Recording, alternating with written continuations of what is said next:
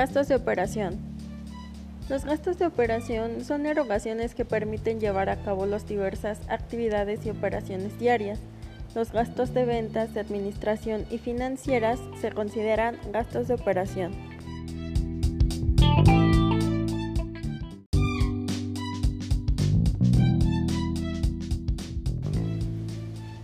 Con la finalidad de efectuar la resta entre los gastos y productos financieros con mayor facilidad, se deben clasificar de la siguiente forma. Primero los productos, si su valor es mayor que el de los gastos.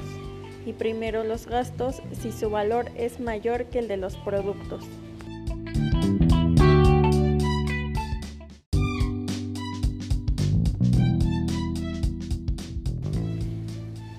El resultado que se obtiene de restar el valor menor al valor mayor puede ser la pérdida financiera o la utilidad financiera. Es pérdida financiera cuando el valor de los gastos es mayor que el de los productos y es utilidad financiera en el caso contrario.